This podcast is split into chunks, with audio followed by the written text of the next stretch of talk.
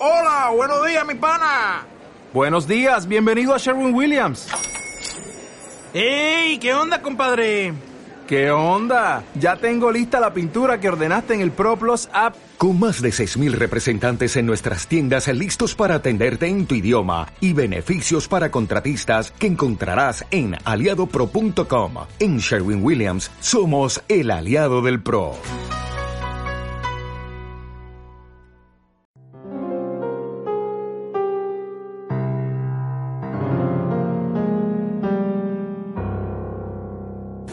En aquel tiempo, muchos de los discípulos de Jesús dijeron, este modo de hablar es duro, ¿quién puede hacerle caso? Sabiendo Jesús que sus discípulos lo criticaban, les dijo, esto os escandaliza. Y si vierais al Hijo del Hombre subir a donde estaba antes, el Espíritu es quien da vida, la carne no sirve para nada. Las palabras que os he dicho son espíritu y vida, y con todo hay algunos entre vosotros que no creen. Pues Jesús sabía desde el principio quiénes no creían y quién lo iba a entregar. Y dijo, por eso os he dicho que nadie puede venir a mí si el Padre no se lo concede. Desde entonces muchos discípulos suyos se echaron atrás y no volvieron a ir con él. Entonces Jesús les dijo a los doce, ¿también vosotros queréis marcharos? Simón Pedro le contestó, Señor, ¿a quién vamos a acudir? Tú tienes palabras de vida eterna. Nosotros creemos y sabemos que tú eres el Santo de Dios. Palabra del Señor. El debate de hoy es un debate interno, es un debate que afecta a Jesús y a su comunidad. No hay en medio los típicos habituales fariseos poniendo eh, asechanzas, intrigas, trampas. Y dicen de Jesús y de su enseñanza, su modo de hablar es duro. ¿Quién puede hacerle caso? Bueno, él se refería, por ejemplo, al tema del divorcio que lo prohibió. Y no solo eso, el amor al enemigo, la obligación de ayudar al prójimo necesitado, no la opción que por supuesto existía en, Israel como en cualquier otra religión, sino la obligación de ayudar al prójimo. Y en fin, más cosas que consistían en la esencia de su mensaje que lo hacían completamente original, pero también exigente. Este modo de hablar es duro. Es de hace dos mil años esta frase, es de nuestros días esta frase. Y se refiere a muchas cosas, pero por ejemplo, hoy en día al sexto mandamiento. Este modo de hablar es duro en una sociedad hedonista y permisiva, en una sociedad donde el sexo lo es todo, en una sociedad donde nadie nos puede decir nada porque nos parece intolerable que alguien nos diga que algo de lo que podemos hacer y nos gusta hacer no debemos hacerlo porque moralmente no está bien. Este modo de hablar es duro. ¿Quién puede hacerle caso? Y entonces, continúa el Evangelio, muchos se alejaron de él. Esto, repito, hace dos mil años y hoy en día exigimos un Jesús blando, exigimos un Jesús que no nos complique la vida, un Jesús que no nos exija, un Jesús que nos diga que todo está bien. Lo exigimos en nombre de muchas cosas, en nombre de que la Iglesia tiene que adaptarse al mundo, de que no puede ser tan antigua, de que no puede ser eh, una cosa pasada de moda, de que eh, si no lo hace la gente no viene, de que, de que eh, al final los jóvenes se marchan, de que, bueno, todas esas cosas. O en nombre de avances de la psicología que en, en aquella época no tenían, o en nombre de que hay que discernir, porque las circunstancias pueden cambiar el sentido ético de una acción hasta el punto de que lo malo puede ser bueno o por lo menos puede ser tolerable. Y decimos de Jesús, claramente, de Jesús y de aquellos que han enseñado durante dos mil años como Jesús, este modo de hablar es duro.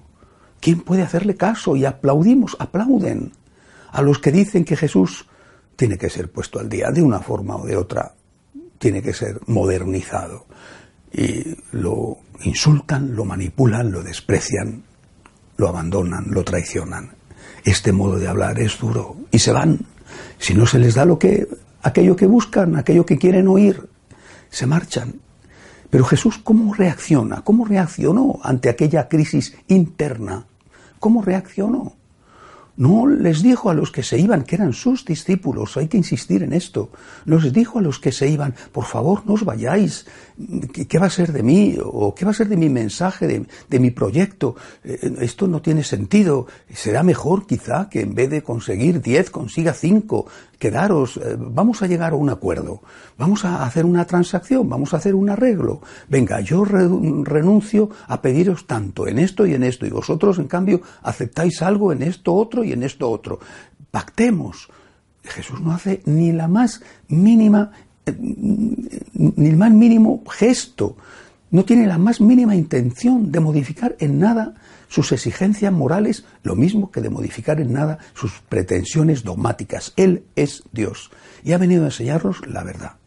Y el que quiera que le siga y el que no, que no le siga, no le preocupa en absoluto el éxito es alguien que desprecia totalmente el éxito si eso a cambio supone reducir la verdad, la exigencia implícita a la revolución del amor que implica al final abrazar la cruz.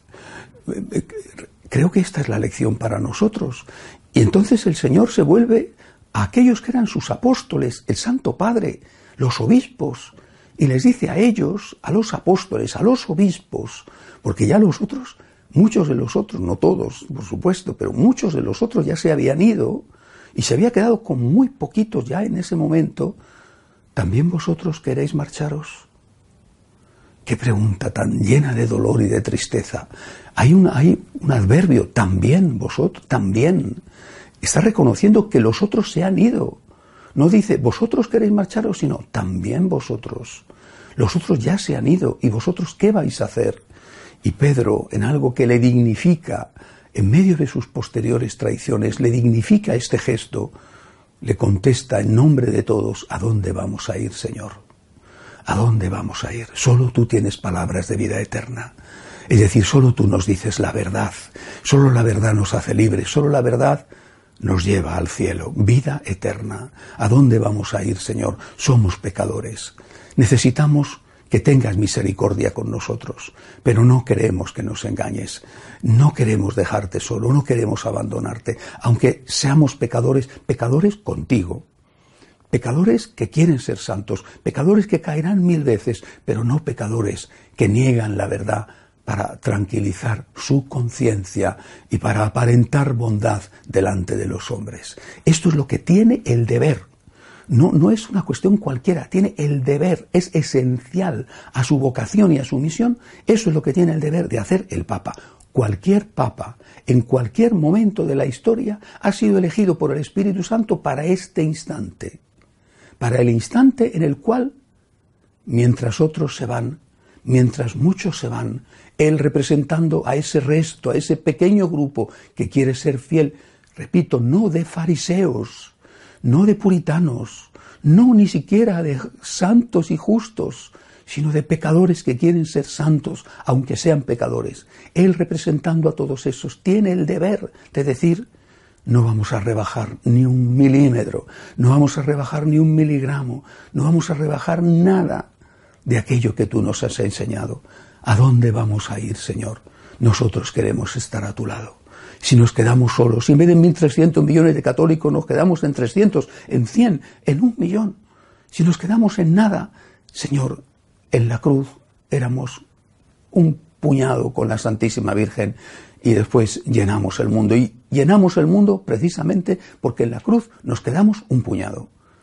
Si no, si te hubiéramos dejado solo, no habríamos sido efectivamente nada. Y si tú hubieras pactado, lo cual era imposible, porque Dios no puede pactar con el diablo, si tú hubieras pactado, tú hubieras renunciado a tu misión de Salvador del mundo. Digamos, por lo tanto, hoy, aquello que el Papa tiene el deber de decir, y digámoslo para apoyarle al Papa a que lo diga, digamos, Señor, no queremos marcharnos de tu lado, no queremos que rebajes el mensaje, no queremos que nos digas las cosas que nos gustaría oír, sino que nos digas con amor, con caridad, con misericordia, pero que nos digas la verdad plena, porque esa verdad plena, la que ha nacido de tu sagrado corazón, es la que nos salva. Que así sea.